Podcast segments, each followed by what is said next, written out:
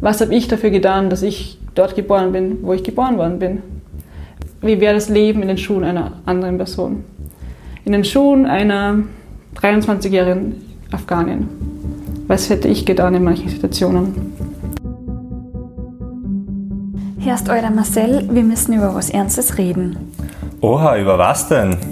Kannst du dir vorstellen, wie das Leben in einem Flüchtlingscamp in Griechenland ist? Naja, ich habe die Bilder gesehen, aber eigentlich weiß ich es nicht. Ich habe mit der Maria geredet und die war im Sommer in Moria. Sie erzählt uns ein bisschen was. Oha, das klingt interessant. Das höre ich mir an. Ich bin Marcel Strobel. Und ich bin die Lydia Mitterbauer und ihr hört eine neue Folge von Herst Eurer. Anfang September hat die ganze Welt nach Moria geschaut. Ähm, ein Großbrand in einer windigen Nacht hat binnen weniger Stunden das ganze Lager eigentlich fast komplett abbrennen lassen und Bilder von Flüchtenden sind da um die ganze Welt gegangen und seither ist auch in Österreich wieder die Debatte gestartet. Unter anderem geht es auch darum, Menschen aufzunehmen in Österreich. Und in unserer heutigen Folge von Herst Euler ist Maria Fellinger zu Gast. Sie war im Sommer im Flüchtlingscamp und hat dort geholfen und wird uns heute ein bisschen von ihren Erfahrungen und Eindrücken berichten. Hallo Maria. Hallo, danke, dass ich da sein darf. Danke, dass du gekommen bist. Ähm, vielleicht magst du uns gleich mal erzählen, wann du genau dort warst und wieso du dahin gegangen bist. Okay, ich glaube, ich hole ein bisschen aus. Das erste Mal war ich 2018 dort, dann nochmal 2019 und dann habe ich beschlossen, den Sommer wieder nach Griechenland zu fliegen, um in Moria zu arbeiten. Diesmal war ich dort von Juli bis September. Also ich bin in der Nacht vor dem Brand nach Athen. Habe das nicht mehr mitbekommen, aber halt die ganze Situation rundherum und war nur recht mit Menschen in Kontakt und versuche jetzt die ganzen Updates immer noch ähm, zu bekommen. Und das gefragt, warum? Mhm. Das ist eine gute Frage. Ähm, ich habe mich 2015, 2016 einfach immer wieder in Wien irgendwie engagiert Deutsch lernen oder sonstige Unterstützung mit Flüchtlingen. Ist mir irgendwie am Herzen gelegen und der Gedanke, wie es wohl auf den europäischen Außengrenzen ist und wie die Lage da ist, ist mir einfach nicht aus dem Kopf gegangen. Und es war dann 2018 und man hat nicht recht viel gehört. Es war 2015, war dieser große Aufschrei, also vielleicht können sich die Leute erinnern an das Bild von diesem ähm, jungen Kind, das am Strand gelegen ist. Mhm. Dann war Lesbos ja, ja überall in den Medien und sonst was ist ein Symbol geworden für die europäische Flüchtlingskrise, wie es so heißt. Ist die Frage, wessen Krise es wirklich ist. 2018 war es dann relativ ruhig und dann habe ich gedacht, warum nicht einmal wirklich Zeit investieren und äh, sich vor Ort das irgendwie anschauen. Ich bin dann sehr geschockt worden und habe mich auf einmal in einer humanitären Krise irgendwie wiedergefunden. Ich war absolut nicht vorbereitet auf das, was ich sehen werde oder was ich also mitkriegen werde oder sonstiges. Und seitdem lasst es irgendwie, lasst mich nicht los.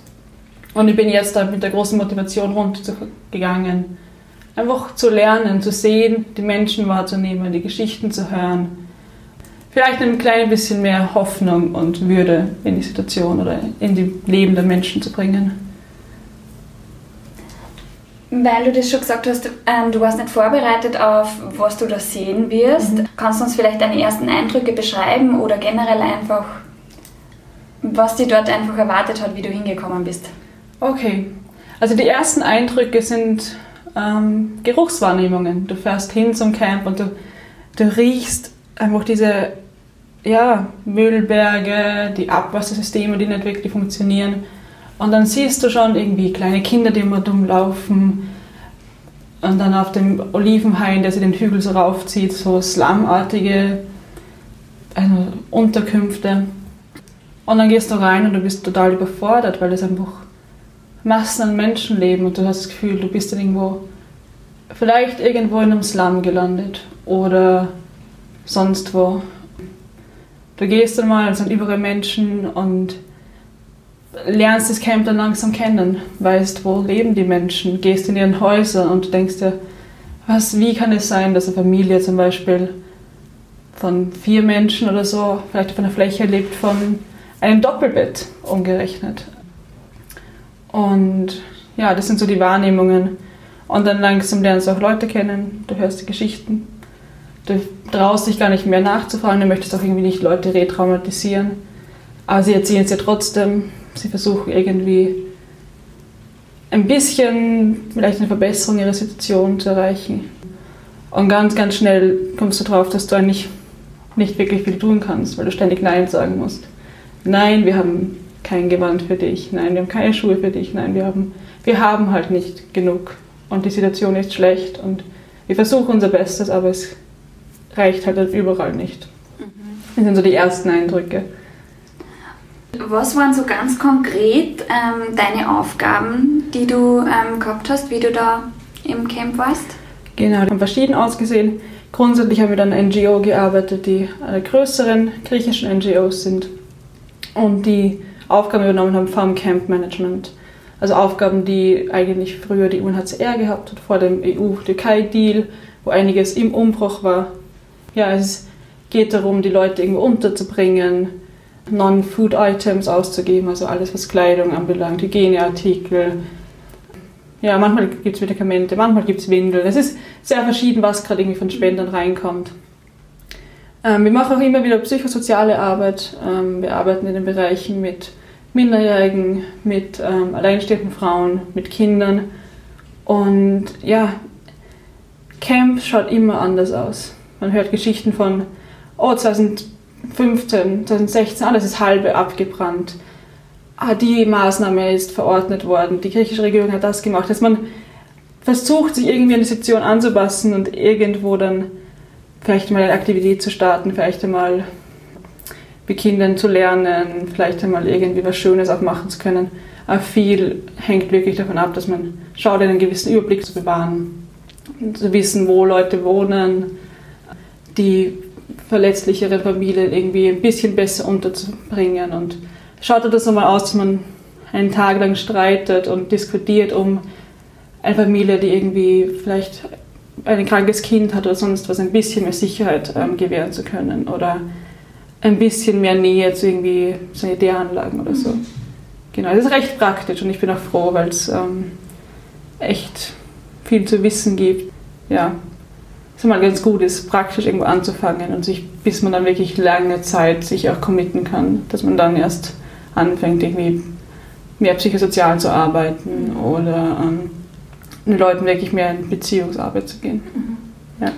Wie ist dir da persönlich gegangen bei der Beziehungsarbeit oder auch wenn du die ganzen Geschichten gehört hast oder in so Situationen, wo du vorher gesagt hast, nein, wir haben leider kein Gewand für euch. Wie geht man da persönlich mit sowas um? Und ja, es ist, irgendwann fängt man an, sich selbst nicht mehr zu mögen. Gerade wenn es darum geht, ständig Nein sagen zu müssen. Ähm, weil ich denke, was mache ich da eigentlich? Den Menschen geht es wirklich nicht gut und ich kann ihnen nicht einmal einen gewissen Respekt oft geben. Ich kann ihnen nicht mal irgendwie ja, ein bisschen besseren Platz geben. Ähm, und es, ist, es zeigt, also an den, an den Geschichten, zeigt es so irgendwie das Leid der Welt. Mhm. es kondensiert sich irgendwie so, wenn man Geschichten hört, wie Menschen irgendwie geflohen sind, wie sie so viel verloren haben auch. Ähm, und wenn man den denkt, und jetzt seid ihr in der Situation, nur weil ihr geflüchtet seid. Also es ist so ganz stark dieses Gefühl von Wut, Wut auf die Menschheit, Wut auf die Situation, Wut auf, wie es denn eigentlich da läuft. Es ist auch ein gewisses Gefühl von vielleicht Schuldbewusstsein, Scham, dass wir nicht besser können, dass wir nicht besser mit den Menschen umgehen, als wir es tun. Und es ist eine gewaltige Version von Überforderung und mhm. ähm, Hilflosigkeit, die auch dann mitspielt in, oder mitschwingt in den Gesprächen, wo man einfach keine Worte findet, was man dann so hört oder nicht weiß, wie man denn so reagieren soll. Man wird recht klein und demütig. Ja. Und die Geschichten, das waren so Geschichten von der Flucht, Geschichten von der Herkunft, Geschichten aus dem Camp. Alles Mögliche. Natürlich muss man sich auch ähm, es ist nicht leicht, ins Gespräch zu kommen, mhm. weil einfach die sprachliche Barriere ist. Und Menschen backen auch nicht einfach so aus, natürlich. Mhm. Und man muss auch echt vorsichtig sein, da kann ich zu viel nachzufragen. Man möchte so gerne wissen, woher kommen die Menschen, was macht sie aus, aber man muss auch verstehen, dass es echt retraumatisierend sein kann. Und dass man auch nicht das, ähm, da reingehen kann und die Menschen fragen kann, hey, woher kommst du, was hast du mitgemacht? Aber es kommen dann doch so, wenn man einfach mal da ist und Leute finden zu, kommen Geschichten raus von, ja, ich habe den und den verloren zu Hause oder ich habe immer Angst gehabt, ob mein Mann überhaupt noch nach Hause kommt mhm. oder ob er irgendwie stirbt. Auch Geschichten von Ausbeutung in den anderen Ländern, also in Türkei oder Iran. Geschichten von der Angst auf der Flucht. Und Geschichten von ganz viel Unsicherheit, weil sie auch ihr Leben zum Teil in die Hände anderer legen müssen. Und es ist sehr gemischt. Genau, viele sagen, ich habe eigentlich auch einiges gehabt und ich habe alles verloren. Ich habe Haus gehabt, ich habe einen Job gehabt, aber ich habe nicht bleiben können. Und jetzt bin ich so behandelt. Mhm. Man trifft so viele verschiedene Menschen. Professoren aus Syrien, Schneider aus Afghanistan, Leute, die bei der World Bank gearbeitet haben. Ja, alles Mögliche. Und es ist einfach so bunt, es ist einfach so viel ja, Reichtum auch da. Mhm. Wie kann man sich vielleicht auch noch ähm, die Bedingungen im Camp genau vorstellen? Also gibt es da schon so äh, die verschiedenen Plätze sozusagen, weil du auch gesagt hast, man versucht manche Familien näher zu den Sanitäranlagen zu bringen? Ja, also man versucht grundsätzlich äh, ein bisschen gegen Anarchie und Chaos vorzugehen. Das gelingt halt kaum.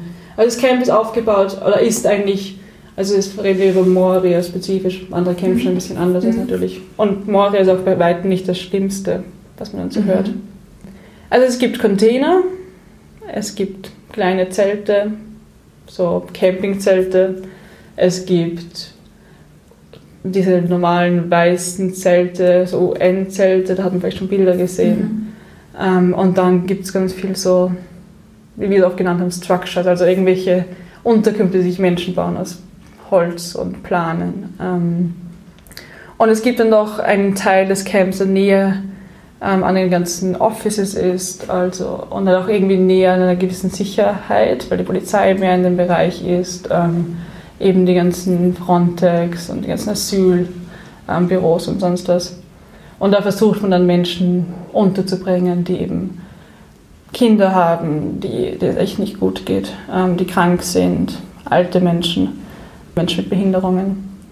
Und dann gibt es den Jungle, also das ist alles, was außerhalb des offiziellen Camps ist, der ausgelegt ist für 2300, 3500. Die Zahlen variieren sehr, wie man fragt. Circa 3000 Menschen. Ähm, und jetzt waren, ich dort war, das waren circa 13.000 zu Beginn. Und die Höchstzahl im Camp ist im Jänner erreicht worden, waren 21.000. Und die Menschen leben dann einfach in den Olivenhainen rund um die Camps. In kleinen Zelten, in irgendwelchen Unterschlüpfen so ungefähr. Und da mangelt es halt an Sanitäranlagen, an Elektrizität und generell an Sicherheit. Viele Menschen sperren sich ein am Abend, haben Angst. Und es gibt viele Konflikte natürlich, wenn du Menschen auf so einen engen Raum zusammensperrst und sie jeder Würde entziehst und jeder Menschlichkeit und das für bis zu zwei Jahren oder sonst was, dann kracht's. Mhm. Was würdest du sagen, waren für dich zusammenfassend die größten Herausforderungen und was war am prägendsten? Mm. Die große Herausforderung ist sicher, den Menschen keine Antworten oder einfachen Lösungen geben zu können. Und das auch auf dieser ganz basalen Ebene von Grundbedürfnissen da nicht genug zu haben. Dann auch zu wissen, dass das Ganze irgendwie sehr politisch ist und dass die, die Lage der Menschen gewollt ist. Von vielen Politikern, aber auch von einer Mehrheit der europäischen Bevölkerung. Ähm, sie ist mitgeprägt durch das, was da passiert. Und das ist herausfordernd zu wissen, dass aufgrund unserer Einstellungen, unserer politischen Wünsche andere Menschen leiden müssen was prägend war. Ja, prägend sind die Gespräche mit den Menschen, mhm. prägend sind die Begegnungen, prägend sind eigentlich die Sonnenblumen dann doch zu sehen, die die Menschen anbauen oder die Gärten, mhm. die sie versuchen anzulegen, inmitten des Chaoses. Oder ähm, ja, prägend sind aber auch Gespräche über verschiedene Möglichkeiten und Chancen, wo man einfach sieht, okay, wer, wo bin ich, wie privilegiert bin ich und mit dem kommt auch die große Herausforderung zu fragen, ja, wo setze ich mich dann ein? Was mache ich mit dem? Was mache ich mit meinem Leben? Also es, man kommt sehr schnell auf irgendwie diese, die Frage, okay, wofür lebe ich und was macht Sinn und für wen möchte ich auch leben? Wo möchte ich mich einsetzen? Und da sind die Gespräche einfach total prägend, die Begegnungen mit Menschen und ja, die wunderbaren Zeiten, wo man irgendwie eingeladen wird, es ist so viel Gastfreundschaft dann doch auch da, also so viel äh, Menschlichkeit dann auch da. Es ist so eine ganz eigenartige Mischung, die man nicht beschreiben kann. Ja. ähm, genau. Aber es ist ein schönes Bild, irgendwie so die Sonnenblume mitten im Chaos. Also das heißt, ähm, du bist natürlich berührt worden, aber nicht nur tief traurig durch das Camp die ganze Zeit gegangen. Kann man das so sagen? Es ist wirklich auf und ab und sonstiges. Ähm, es ist alles sehr intensiv und es herrscht eine gewisse Traurigkeit und Frust und so, vor. Und dann sieht man auch wieder die kleinen Momente. Man sieht die Schönheit der Menschen, man sieht die Stärke der Menschen, man sieht das riesige Potenzial, wenn sie irgendwie so, so eifrig am Lernen sind, ähm, wenn sie mit dir Deutsch reden wollen und Deutsch lernen wollen, weil sie Angehörige haben, zum Beispiel in Österreich oder in Deutschland. Also es, ja, man, Menschen sind einfach wunderbar und ähm, das sieht man. Und genau, man wird auch selber recht klein, weil man denkt, wow, die haben so viel Stärke so viel Resilienz. Und wo würde ich denn sein? Ja. Mhm. Jetzt ist aber die Realität, dass das Camp fast vollständig abgebrannt ist und man ausgelagert hat und jetzt hat es auch schon geregnet. Die Situation wird auf alle Fälle nicht besser. Wie glaubst du, wird sie sich entwickeln, jetzt auch wo der Winter kommt und ja von EU-Ebene noch nicht so klar ist? Ja, ja. Ja, ich glaube, wie der Brand war, war ganz lauter Aufschrei, no more Morias, keine Morias mehr, wir wollen kein Moria mhm. 2.0. Was wir sehen, ist ein Moria 2.0 und fast noch schlechter. Die Menschen leben wirklich im, ja, auf der Erde. Es wird gerade versucht, irgendwie Paletten auszugeben, Gräben zu bauen, dass es Müll abbrennen kann. Aber es kommen die taffen Monate. Ich war einmal im Februar dort und es ist extrem kalt, es regnet ständig. Es gibt, oft fällt der Strom aus, Menschen frieren, Menschen haben kaum etwas.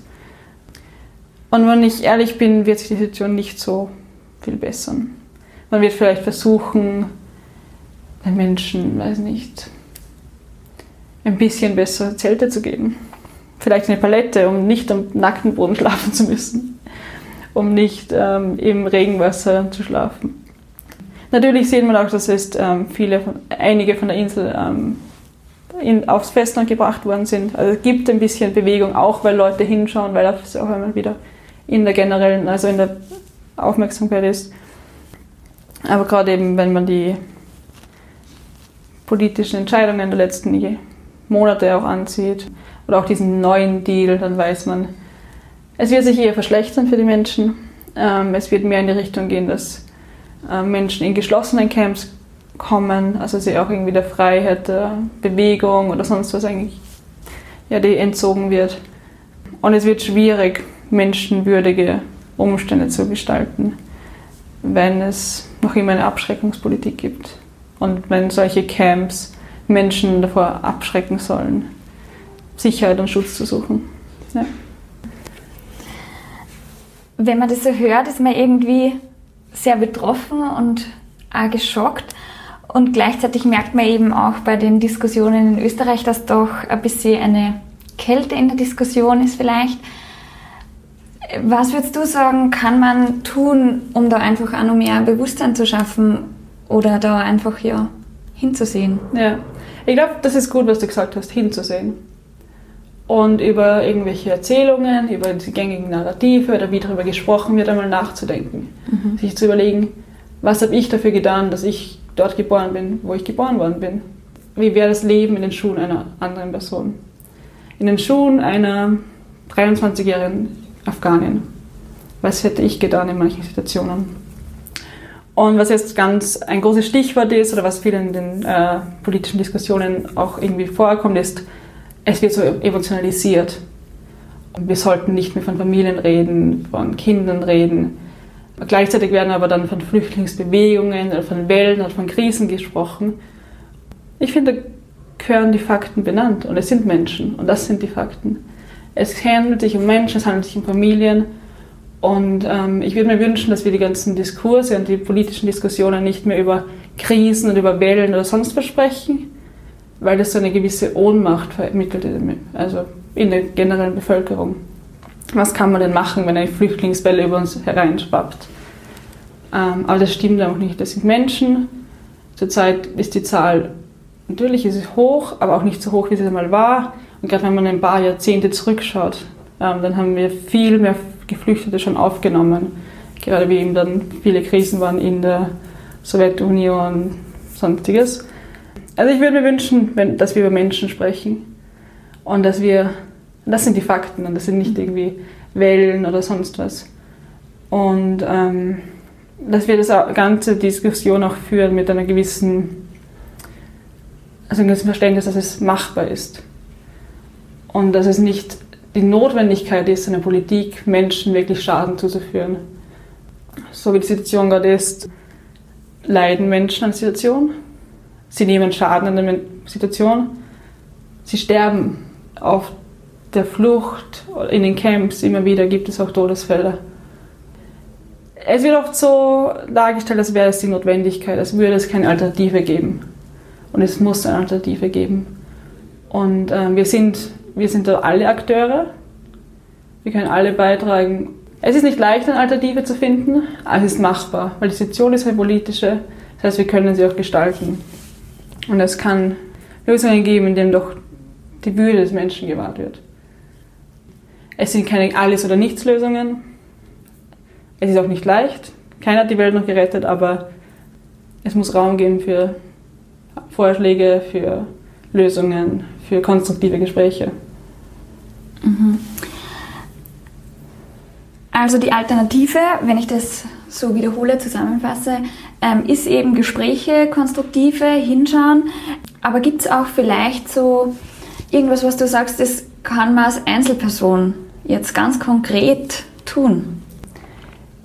Kontakt aufnehmen sicher mit irgendwelchen NGOs oder halt zumindest ihnen schon einmal auf sozialen Medien folgen, zu wissen, was geht ab, wo stehen die Menschen, was sind gerade die Nöte, auch vielleicht einmal ein bisschen Geld locker zu machen. ähm, und dann konkret auch ins Gespräch kommen. Und wenn irgendwelche von viel äh, Gespräche mit viel Hass und Angst und großen Erzähl-, also Narrativen irgendwie aufkommen, vielleicht im Bekanntenkreis, nochmal nachzufragen und zu sagen, ist es wirklich so, stimmt das so? Hast du dir das einmal vorgestellt, wie die Situation wirklich ist? Also da kann man viel, glaube ich, eine Meinungsbildung im Freundeskreis erreichen schon, mhm. wenn man anfängt, anders über Menschen zu sprechen. Und sonst natürlich politisch, man kann immer Briefe schreiben. An den Bürgermeister, an irgendwelche Abgeordneten. Genau. Man kann sich einfach selber auch mehr mit der Situation befassen, einlesen, einlesen in, wie ist die Situation global wirklich? Warum gibt es diese Konflikte? Warum gibt es diese Krisen? Wie hängen da vielleicht auch gewisse Wirtschaftsformen und sonstiges? Alles mit zusammen. Ähm, also da, da gibt es genug zu tun. Ich glaube, das Wichtigste ist, den Mut zu haben, auch hinzuschauen und den Mut zu haben, sich auch berühren zu lassen. Und aus dem raus kann man dann viel machen. Ja. Herst Euder, ihr habt's gerade Herst Euder gehört. Bei Fragen oder Kommentaren schreibt uns einfach eine E-Mail an redaktion.vienna.at. Gern könnt ihr euch auch bei uns melden, wenn ihr jemanden wisst, den wir unbedingt einmal interviewen sollten. Wir freuen uns, von euch zu hören und bis zum nächsten Mal bei Hersteuler.